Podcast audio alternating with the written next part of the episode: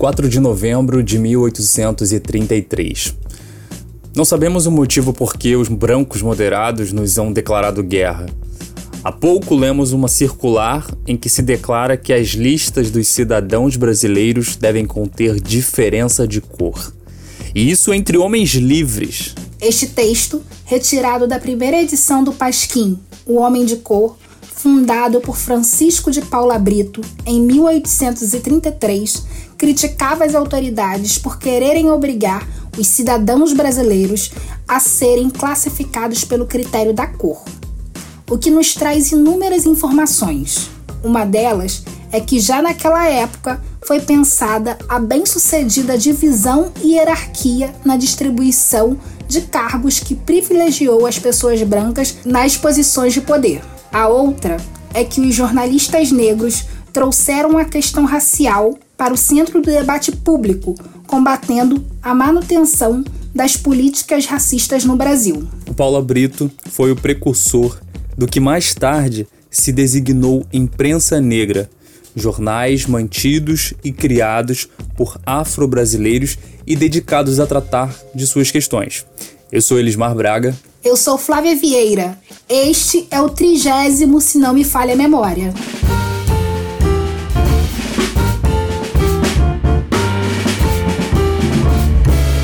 Chegamos a 30 programas, Flávia. É um marco, hein?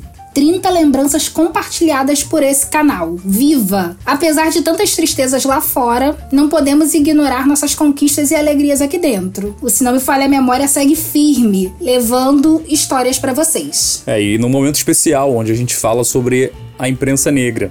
E por falar em conquistas, na semana passada a gente lançou um projeto que, que a gente está muito feliz de compartilhar com vocês aqui novamente e que agora também está no YouTube, né? O programa Oba Oba Meu Povo, uma série de encontros com pessoas negras ao redor do mundo. Gente, vocês podem assistir o Oba Oba lá no YouTube ou ouvir aqui no feed do Se Não Me Falha a Memória. E as novidades não param por aí. Agora você pode apoiar o Se Não Me Falha a Memória através de uma campanha de financiamento coletivo. Se você quiser se tornar um apoiador, acesse apoia.c barra se não me falha a memória. É isso, lembrando sempre que o seu apoio é muito importante para a gente continuar com esse projeto que a gente faz com muito carinho e quanto mais apoio, mais a gente cresce, mais conteúdo a gente faz. Então apoie, seja um apoiador do Se Não Me Falha a Memória. Lembrando também que a gente está nas redes sociais, o Instagram do Se Não Me Falha a Memória é Se Não Me Falha a Memória, e o meu Instagram, Elismar Braga, e o seu, Flávia? Vieira Underline Flávia. E no Twitter eu sou Vieira Flávia, procura a gente lá. A gente costuma dizer aqui no Se Não Me Falha a Memória que nós somos um podcast que gosta de contar histórias que não foram suficientemente contadas ou que a gente não gostou da maneira como elas foram trazidas até nós. Hoje a gente vai contar a história de contadores de histórias que foram deixados assim de lado, né, pelo caminho ao longo da trajetória desse nosso país. Os jornalistas negros que contribuíram muito para a consolidação da imprensa nacional. Nós, inclusive, somos dois jornalistas. E, Flávia, por que, que você né, escolheu essa profissão, né? É, o que é ser jornalista para você? Ah, Elismar já me colocando no fogo. Eu não tô aqui para ser entrevistada, não, mas vamos lá. Bom, eu, desde pequena, é, desde criança, eu me vejo como uma pessoa contadora de histórias. Eu sempre gostei de, de narrar os fatos, as coisas que eu via, sempre gostei de escrever. Então eu acho que foi isso que orientou, num primeiro momento, a minha escolha pelo jornalismo. E eu acho que ser jornalista é levar informações para que as pessoas possam tomar decisões, isso em qualquer esfera da vida. Então, o nosso papel aqui, por exemplo, no podcast, a gente, de certa forma, compartilha informações, que a gente faz uma curadoria e a partir dessas informações, as pessoas também vão buscar outros conhecimentos, vão decidir suas opiniões a respeito dos temas que a gente traz aqui, podem mudar ou não de opinião, podem concordar ou não com a gente. E eu vou devolver essa pergunta para você, Liz. Por que jornalismo e o que é ser jornalista para você? Ai, vamos lá. Olha, eu lembro que eu até falei sobre isso no nosso primeiro episódio do Oba Oba, inclusive reforçando, assistam porque tá bom demais, bom demais. Uma galera incrível de vários lugares do mundo, né? Estados Unidos, Colômbia e a gente aqui no Brasil. Mas voltando à sua, à sua pergunta, é, o que eu disse lá é muito real, né? É, eu tenho, eu acho que a minha relação com o jornalismo é uma necessidade minha de me comunicar, de falar sobre aquilo que eu sinto e o que eu penso de certa forma, né? Eu lembro que na primeira aula de jornalismo eu levei um fora de uma professora porque ela falou que o jornalista não escreve aquilo que se pensa, né?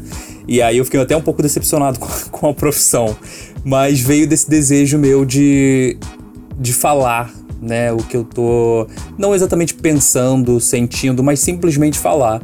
Agora tem uma coisa não menos.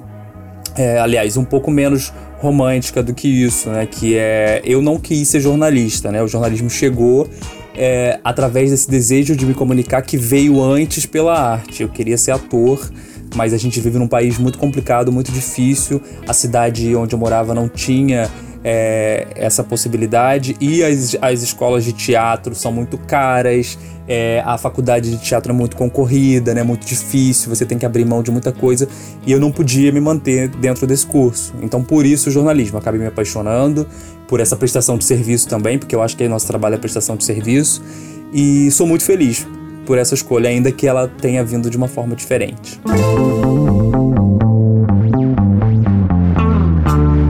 registro de que em 1789, quando os negros baianos promoveram a revolta de Búzios, panfletos e manifestos foram afixados em casas e muros como forma de aglutinação dos amotinados e desejando comunicar à sociedade seu repúdio às desigualdades sociais e à discriminação racial. Ao longo do período colonial ocorreram muitos questionamentos da escravidão, por exemplo. Neste longo período, a imprensa foi proibida de atuar por determinação da coroa portuguesa, mas folhetins, panfletos e livros circularam amplamente de forma clandestina, muitas vezes abordando temas reivindicatórios. Eu já falei aqui algumas vezes que no ano passado eu escrevi roteiros para uma série sobre escritores negro-brasileiros, Linhas Negras. Vocês já estão cansados de ouvir essa história. A maioria desses escritores foram também jornalistas e nos deixaram narrativas de um tempo em que no Brasil negros eram considerados mercadorias. Nesse processo, me deparei com a dissertação da jornalista, professora do Departamento de História da UNB e ativista do movimento negro, Ana Flávia Magalhães Pinto, em que ela investigou o jornalismo produzido por negros libertos no século XIX. Isso mesmo. Nos anos 1800, nem todo negro era escravizado. E muitos entre esses negros libertos estavam lutando pelo fim da escravidão, a inclusão de pessoas pretas nos espaços de poder e também pelo combate ao racismo. No século XIX, a luta pelo fim do regime escravocrata era sem dúvida, sem dúvida alguma, a principal pauta das publicações encabeçadas por negros, mas não a única. Havia naquela época uma comunidade negra liberta e letrada que ansiava por uma inclusão real na sociedade. Estas publicações racializaram o debate público na corte e desde então tocaram numa ferida não cicatrizada em nossa sociedade até os dias de hoje, que é o racismo estrutural. Após a abolição, em 1988, outras publicações surgiram nesse contexto de novas possibilidades para os negros no Brasil. Estes jornais eram marcados pelas expectativas de reconhecimento, inserção social e participação da população negra na vida nacional. Num serviço de alto-falante, povo do pau da bandeira. Quem avisa o Zé do Caroço, amanhã vai fazer alvoroço, alertando a favela inteira. No início do século XX, Paulo Barreto mais conhecido como João do Rio, representou o surgimento de um novo tipo de jornalista na imprensa brasileira. Até então, o jornalismo era uma atividade menor para pessoas que tinham, por exemplo, muitas, muitas horas vagas. Ele usa diferentes pseudônimos para falar com diferentes públicos. Grande João do Rio. Entre fevereiro e abril de 1904, ele realizou uma série de reportagens intituladas As Religiões do Rio, que além de seu caráter de jornalismo investigativo, tinham importantes análises antropológicas e sociológicas, principalmente nas quatro primeiras reportagens pioneiras sobre os cultos africanos na pequena África. João do Rio foi um dos primeiros moradores do Leblon, isso, Elise, é a maior prova de que é tudo nosso. tudo nosso. E ganhou dinheiro fazendo jornalismo e literatura. Isso incomodou muita gente. Eu tenho uma história, uma curiosidade para contar sobre o João do Rio, que é uma história muito rápida que é sobre silenciamento, né, Flávia? A gente fala muito disso, né? Silenciamento, essas histórias que não são contadas. Eu sou um jornalista há né, mais ou menos 10 anos e eu nunca tinha ouvido falar do João do Rio. Sabe qual foi a primeira vez que eu ouvi falar do João do Rio? Hum. Há umas duas, três semanas atrás. Nossa. No podcast é, Vidas Negras, que inclusive eu super recomendo para vocês, que é sobre personalidades negras. E eu tava ouvindo o podcast e acabei descobrindo esse personagem eu fiquei apaixonado por esse personagem e foi muito curioso porque sabe quando você encontra alguém que você fala assim, eu queria me inspirar nessa pessoa? Eu tive isso com o João do Rio. É óbvio que eu ainda tenho muito para conhecer da história dele, quero ler mais e mais e mais e mais, mas bateu aquela primeira aquela química, sabe, inicial. Você colocou o sarrafo lá no alto, né? Foi o cara que mudou o jornalismo brasileiro. Pois é, pois é, mas porque eu, eu acho que o que mais me fascinou é, e eu acho que é, é uma coisa que eu tento fazer aqui no nosso, no nosso podcast, né, enquanto profissional. Não só aqui, em vários, em todos os trabalhos que eu faço. Que é trazer um outro olhar, né? A gente já sabe como que, como que as pessoas contam, né? Como que a gente pode contar isso de uma forma diferente, de uma forma nossa, sabe? E por mais que seja bem ambicioso, é, eu sou ambicioso também. A gente tem que, tem que mirar, assim, descentralizar a forma como a gente conta as histórias. Você tá certíssimo. Eu acho um excelente, uma excelente pessoa para você se inspirar. Ai, gente, mas vamos lá. Seguindo aqui, no século XX, até a década de 1930, circularam cerca de 30 jornais negros no estado de São Paulo.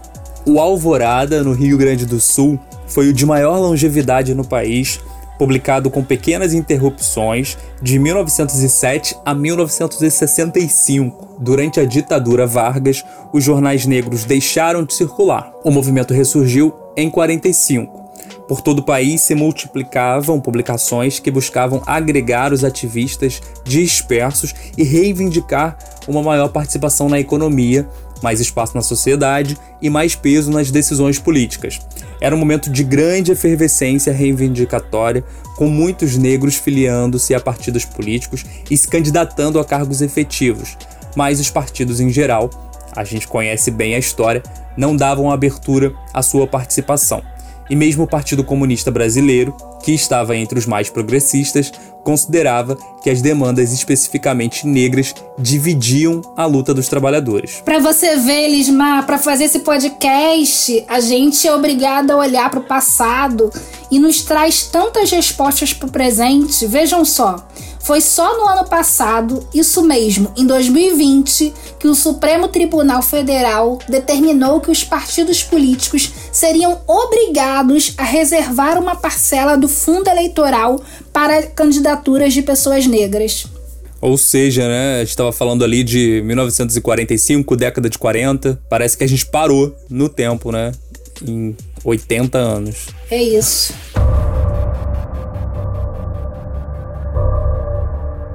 O novo período de repressão dos ativismos e da imprensa ocorreu a partir de 1 de abril de 1964, com a instalação da ditadura militar. Quando foi imposta a censura, dezenas de líderes negros foram perseguidos, presos, exilados, torturados ou mortos por sua vinculação aos movimentos reivindicatórios, considerados uma ameaça para a segurança nacional e para a propaganda oficial de um país alegadamente livre de racismo. Ai, gente. Onde se dizia que reinava uma democracia racial que não passava de história para ninar gente grande. A retomada dos trabalhos se deu na década de 1970, quando alguns panfletos, jornais e coletâneas literárias com temática negra, alguns impressos artesanalmente, começaram a circular de forma clandestina, tomando impulso após a fundação da revista Tição em Porto Alegre, em 1997, que marcou pela contundência da denúncia do racismo e da violência sistemática contra o negro e por fazer o primeiro apontamento das especificidades da condição da mulher negra, sendo editada pela jornalista feminista Vera Deis Barcelos. Isso me faz lembrar que o meu referencial de publicação negra é a revista Raça, que foi fundada em 1996. O que a gente observa nas empresas de mídia mais poderosas do país é uma resistência à diversidade étnica. Em julho do ano passado, a ombudsman do jornal Folha de São Paulo, Flávia Lima, primeira mulher negra a ocupar o cargo em 100 anos de história do jornal, trouxe os seguintes dados em um artigo publicado pela revista Piauí. Só um parênteses de que a ombudsman geralmente é uma pessoa contratada pelo jornal para fazer críticas ao próprio jornal. Em 2018, entre os entrevistados que deram informações sobre sua cor, os pretos e pardos eram apenas 13,5% dos jornalistas em postos formais no estado de São Paulo, segundo o levantamento do Departamento Intersindical de Estatísticas e Estudos Socioeconômicos, o DIEESE. Seus rendimentos eram em média de 30,4% menores do que os salários pagos aos brancos. Em 2019, o Grupo de Estudos Multidisciplinares da Ação Afirmativa, GEMA, da Universidade do Estado do Rio de Janeiro, levantou a composição racial dos colunistas dos três jornais de maior circulação no Brasil: Folha de São Paulo, O Globo e O Estado de São Paulo, e descobriu que os homens brancos, não é novidade, eram 68% e as mulheres brancas chegavam a 28%. Os homens negros não passavam de 2%, as mulheres negras também ficavam em 2%. Só lembrando, somos 54, 55, 56% da população. É isso, Elismar. Apenas 2% dos jornalistas que ocupam as maiores redações do país são negros. E nós sabemos que não é diferente na televisão.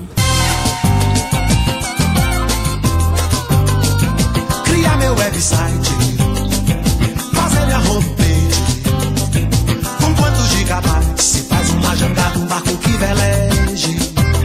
Com a crescente democratização do acesso à internet e as suas ferramentas, a imprensa negra conquistou mais espaço na área digital e vem alcançando o maior público e visibilidade em portais como Mundo Negro, Notícia Preta, Alma Preta e Blogueiras Negras. Se não conhece, fica a dica. A gente avançou mas a equidade racial não foi completamente alcançada, né, como em várias áreas da, da nossa vida. E a mídia negra ainda tem muito trabalho a fazer. E para falar sobre esse desafio, a gente conversou com o Pedro Borges, editor-chefe do Alma Preta, agência de jornalismo especializada na temática racial. Pedro, bem-vindo ao Se Não Me Falha a Memória. Muito obrigada por aceitar o nosso convite. E aí, minha primeira pergunta para você é: por que jornalismo? Flávia, primeiro, muito obrigado pelo convite, é uma satisfação imensa conversar contigo. Ah, o jornalismo, ele teve diferentes significados para mim ao longo da minha vida, né? O primeiro sonho era ser jogador de futebol. E no momento em que eu abandonei a, a ideia de ser jogador de futebol, eu passei a, a olhar para o jornalismo quanto uma possibilidade. Naquele momento, ainda adolescente, bem novo, sonhava no jornalismo, principalmente no lado esportivo, né? Tinha uma admiração muito grande pelo Abel Neto, que naquele momento, pelo que eu tenho pelo menos enquanto memória, é o que me vem à cabeça como o único repórter negro que eu lembro de acompanhar. Ao mesmo tempo, a minha família sempre teve um engajamento social muito grande. A parte da política, a parte social, sempre foi algo que me interessou também muito, né? E aí o jornalismo começou a ganhar esse, essa possibilidade para mim, né? como uma ferramenta que é utilizada tão bem por alguns, algumas pessoas, por alguns grupos, como uma ferramenta de denúncia mesmo das desigualdades e de possibilidade de construção de uma sociedade um pouco mais justa, né? Então eu acho que o jornalismo ele me vem por conta disso, sabe? Eu ve, olho para o jornalismo e vejo nele uma possibilidade de aliviar o sofrimento das pessoas, de transformar o cotidiano das, da, da, maioria das pessoas com um cotidiano é, mais, mais digno, mais justo e transformar a experiência na Terra, na vida, em muito mais agradável para todo mundo. Para fazer o programa, a gente revisitou iniciativas de negros na imprensa desde o século XIX, eu já falei isso para você. O Alma Preta começou em 2015 e é notório que existe uma estrutura no projeto. Vocês estão em todas as redes sociais, tem uma equipe multidisciplinar, muito qualificada. O que você diria para jornalistas negros que querem criar seus próprios meios sobre como criar uma estrutura que possa se tornar rentável no longo prazo. Eu pergunto isso porque nas faculdades de jornalismo a gente não aprende a gerenciar negócios de mídia. Não, a gente não aprende definitivamente. Mas eu acho que assim, no que você colocou, eu acho que de alguma maneira na própria pergunta, eu vou seguir um pouco com a resposta. Eu acho que nós jornalistas, a gente não a gente não aprendeu isso na nossa formação e a gente não tem conhecimento de gestão de negócio. E aí tem uma questão que é profissional mesmo, né? Vou perguntar aqui para você, como você acha que ficaria uma matéria de alguém que, fez, que tem uma formação em administração de empresas e nunca teve nenhuma experiência com jornalismo? Imagina se você manda essa pessoa para uma cobertura e pede para ela para te trazer um texto. Como é que vai vir esse texto? Muito provavelmente esse texto não vai vir bom, né? A gente sabe que o jornalismo é uma técnica e que existem caminhos para que a gente faça uma boa reportagem, faça uma boa apuração. Eu faço um pouco dessa metáfora para o contrário. Se um administrador não vai fazer uma boa matéria, por que um jornalista vai fazer uma boa gestão, sendo que a gente não tem informação? Então eu, eu fico um pouco no cada um no seu quadrado. Acho que uma equipe jornalística hoje para se ter um negócio tem que ser como qualquer outra empresa. Ela tem que ser multidisciplinar. Eu acho que quem vai fazer a gestão da parte financeira não pode ser um jornalista. Quem vai fazer as métricas das redes sociais não pode ser um jornalista. Quem vai fazer o design não pode ser um jornalista. Quem vai captar recursos, eu acho que o jornalista não é a pessoa mais adequada. Eu acho que o jornalista é muito bom para reportar, para fazer jornalismo. Então eu, eu deixo um pouco dessa provocação e dessa dica. Eu acho que a gente tem uma potência muito grande, uma capacidade criativa muito grande. E eu acho que existe uma abertura muito grande no Brasil. Veja, na minha cabeça, eu vou listar para você hoje, atuante, cinco, seis canais de, de mídia, de jornalismo negro, mais nessa parte digital, né, nesse ambiente digital. A gente tem, obviamente, outras experiências no rádio, outras, outros colunistas, outras pessoas que de alguma maneira nos influenciam. Mas experiências digitais nós temos poucas, né, que se utilizam da ferramenta de jornalismo. Então existe uma lacuna ainda muito grande. A gente está falando do maior segmento, maior segmento do país, né?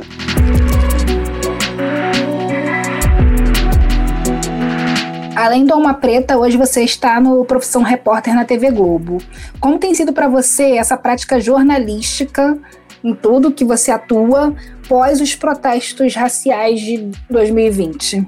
Tem sido uma experiência muito rica, né? A equipe do Profissão Repórter é uma equipe muito acolhedora. E o Profissão Repórter, ele, para quem é, fez faculdade de jornalismo, mas mesmo antes da faculdade de jornalismo, meus olhos já brilhavam para o programa, né? A gente olha para o Profissão Repórter como uma experiência genuína de jornalismo, né? De mostrar os bastidores da notícia, de ter uma credibilidade muito grande com as pessoas na rua. Então, quando eu estou com a câmera e falo que sou do Profissão Repórter, normalmente as pessoas acordam de uma maneira muito positiva. Isso é muito legal. Eu acho que tem um amadurecimento da minha parte jornalístico muito grande. O Profissão Repórter tem um formato que é bastante único, o olhar, que é essa questão do bastidor. Então, assim, eu me sinto muito realizado de participar da equipe do Profissão Repórter. Acho que aprendi, tô aprendendo muito né, nessa temporada com o pessoal e tenho certeza que é, todo esse aprendizado, de alguma maneira, vai se reverberar muito não só no Alma Preta, mas nessas experiências nossas, né? Porque acho que a gente tem que sempre compartilhar aquilo que a gente consegue. Então, outras experiências parceiras de mídia também. Eu, naquilo que, me, naquilo que for do meu alcance, vou compartilhar dessa experiência que tem sido muito rica. Quais os principais desafios do Alma Preta hoje? Hoje, o Alma Preta, a gente está entrando no mês de abril. O Alma Preta vai completar seis anos, né? Os processos assim mais urgentes, mais dramáticos, eu acho que nesse momento eles foram superados. Acho que hoje a gente tem uma possibilidade de ter uma equipe profissional. E no começo, a minha primeira resposta foi sobre o profissionalismo na Alma Preta. Primeiro ou segundo, agora não me recordo. Sim, segundo. Sobre essa, sobre essa questão da necessidade de você ter uma gestão. Hoje, o Alma Preta tem essa gestão. Mas no começo, hoje eu olho e falo, meu, eu era maluco que eu fazia. Eu ia, acordava cedo, fazia as matérias, fazia, pensava algumas notas, já deixava, colocava no ar, mandava para minha para para IACI, que era foi, minha, foi uma grande parceira no projeto para ela programar para as redes sociais. Dava 10 horas da manhã, eu estava no banco para pagar a conta, ficava no banco resolvendo as coisas pelo celular enquanto estava lá, esperando ser atendido. Resolvi o que eu tinha que resolver no banco. Às vezes eu tinha que ir para uma reunião, porque era uma reunião de captação de recurso, e no caminho pedindo entrevista, pedindo resposta, assim, era uma coisa, um caos, um caos, completamente multitarefa, assim. As minhas partes multitarefas, elas foram é, deixando de ser necessárias conforme a equipe foi se transformando em completa. Quando terminar essa temporada no Profissão Repórter e, e ficar no Alma Preta, porque é, um, é o meu sonho, é o meu objetivo, eu vou voltar como repórter, sabe? Eu não vou ter que ficar fazendo captação de recurso, eu não vou ter que ficar fazendo administração, eu não vou ter que fazer gestão de pessoas, eu não vou ter que fazer a edição do texto, eu vou poder me concentrar em fazer reportagem, que é o meu, o meu, meu tesão. Flávia, a gente estudou jornalismo para fazer jornalismo, não para fazer gestão de empresa, sabe?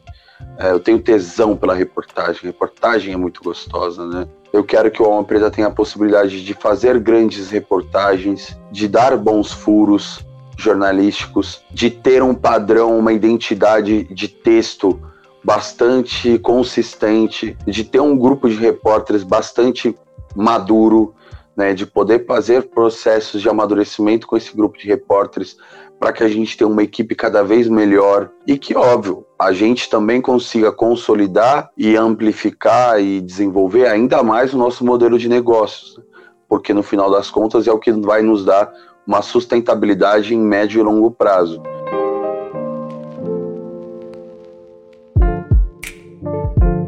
No início da nossa conversa, você falou que sempre te, nutriu uma admiração pelo Abel, Abel Neto. Que outros jornalistas você hoje se inspira, né? Para quem que você olha assim e você e são inspirações para você? Olha, eu tenho assim uma admiração muito grande pela Flávia Oliveira. Eu tenho uma admiração muito grande pela Aline. Cara, é que o sobrenome da Aline, Aline da Globo News. Midley. Isso, é que o sobrenome dela é difícil, mas eu tenho uma admiração muito grande por ela. Eu tenho uma admiração muito grande pela Maju. Eu acho que na televisão são as repórteres que mais me inspiram, assim. Eu tenho uma admiração também pela televisão, na televisão muito grande pelo Caco Barcelos, né? Acho que sempre tive essa admiração, mas ela florou muito na medida em que eu tive contato com ele. Acho que a possibilidade de ser um repórter e fazer aquilo que o profissão repórter se propõe a fazer é genial, assim. E e sou muito, muito inspirado. Mas eu tenho outras, experiências, outras inspirações também é, no jornalismo para fora da televisão, né? Eu tenho uma inspiração muito grande no meu professor, que foi meu um provocador do Alma Preta, que é o professor Juarez Xavier, professor de jornalismo da Unesp, né? O único professor negro do curso de jornalismo. Na minha opinião, é o melhor professor do curso de jornalismo. Eu tenho muita inspiração em jornalistas também, vamos dizer assim, mais velhos, né? Nossos então eu tenho uma inspiração muito grande pelo Oswaldo de Camargo, é, uma inspiração muito grande pelo Oswaldo Faustino. Me inspiro também muitos dos meus pares, são contemporâneas e contemporâneos que estão na correria é, no mesmo momento, com as mesmas dificuldades que eu. Pela Semaia Oliveira, é, do Nós Mulheres da Periferia, tenho uma admiração muito grande pelo Luiz Adorno, que hoje trabalha no UOL.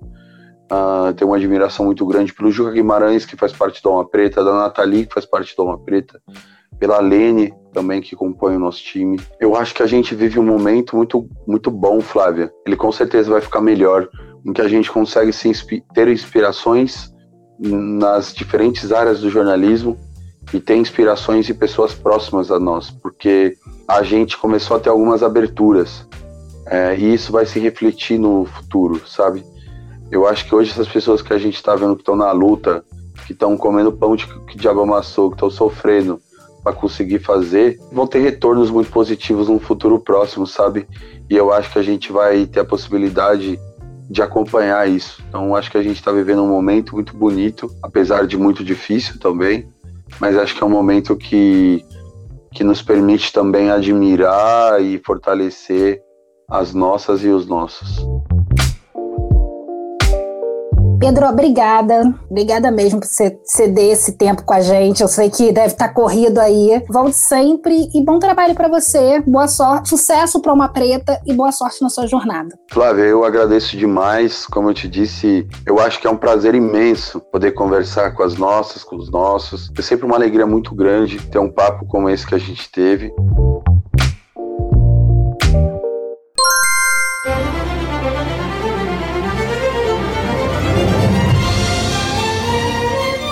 Então vamos à dica do episódio. Hoje eu vou dizer para vocês pegarem o balde de pipoca e aproveitar que as plataformas de streaming tiveram o melhor resultado nas indicações ao Oscar. Só a Netflix tem 35 indicados no catálogo e a Amazon Prime 12. Como ainda precisamos de distanciamento social, aproveitem para ficar em casa e se preparar para a cerimônia de premiação que será no dia 25 de abril. Gente, eu tenho que fazer uma maratona, porque assim, eu vi pouquíssimos filmes. Pouquíssimos. Quais você já assistiu? Eu, eu vi Soul e os Sete de Chicago. Vi pou... Você não viu menos do que eu. é, os, set, os Sete de Chicago eu já vi. Soul eu não vi, por incrível que pareça, mas quero muito ver. E eu vi um filme na Netflix recentemente, eu não vou lembrar o nome, eu sou péssimo de nome. Mas é um filme que traz uma temática uma temática que eu tenho visto muito, não sei se você tem reparado nisso, que é muito a vida de pessoas idosas, né? Isso tem vindo muito forte. E é, é sobre aquela mulher que é cuidadora de idosos, né? É uma, uma, uma vilã, é uma atriz famosa, esqueci agora o nome dela, né? Uma atriz britânica, se eu não, se eu não me engano. Mas que traz essa, essa coisa. Não acho que é um filme para Oscar, mas talvez para ela, por ser, é, por ser é uma atriz muito boa, eu acho que ela inclusive deve ganhar, é uma das candidatas, mas vi pouquíssima coisa, preciso fazer uma maratona. Bora maratonar, quem sabe a gente não faz até um episódio aqui depois especial de Oscar. Não é uma promessa, é só uma ideia. Boa. Registramos porque a memória falha. E no dia 7 de abril é dia do jornalista. Nós queremos dedicar esse episódio aos jornalistas negros do Brasil e vamos citar alguns nomes: Francisco de Paula Brito, Grande Machado de Assis, Maria Firmina dos Reis, Luiz Gama, Cruz e Souza, Lima Barreto, Deise Barcelos, Lena Frias, Glória Maria, Maria Júlia Coutinho, Silvia Nascimento, Camila Silva, Dulcinea Moraes, Diego Moraes, Flávia Oliveira, Ana Paula Santos, Elismar Braga, Flávia Vieira, Pedro Borges, Zileide Silva. E tantos outros, né, gente? Muitos outros, muitos outros. A gente quer agradecer também você que ficou com a gente até esse finalzinho a sua audiência é muito importante e esse é o melhor apoio que a gente pode ter. Se você gostou do, desse episódio, dos nossos episódios, compartilha com três amigos. Você também pode nos apoiar aderindo à nossa campanha no Apoia-se. O seu suporte financeiro é muito valioso para que a gente possa dar continuidade a esse projeto. Tem todas as informações lá no apoia.c barra se não me falha a memória. A gente quer lembrar vocês também de um assunto muito importante. Agora a gente está no YouTube com o nosso projeto Oba Oba Meu Povo, uma série de encontros com pessoas negras ao redor do mundo para falar sobre as questões que nos aproximam, que nos atravessam. Então, participem, é, apoiem, comentem, que pra gente é fundamental. Você já sabe, a edição de som do Se Não Me Falha a Memória é do Lucas Pinheiro. Eu sou Elismar Braga. O Se Não Me Falha a Memória, podcast independente de cultura, tem pesquisa, produção e roteiro feitos por mim, Elismar Braga, e por ela. Eu mesma, Flávia Vieira. Aproveita para seguir a gente nas redes sociais para receber mais informações sobre os episódios. Só buscar por Se Não Me Falha a Memória. Um beijo grande e até a próxima. Não se esqueça, quinzenalmente, às segundas-feiras, o Se Não Me Falha a Memória tá de volta.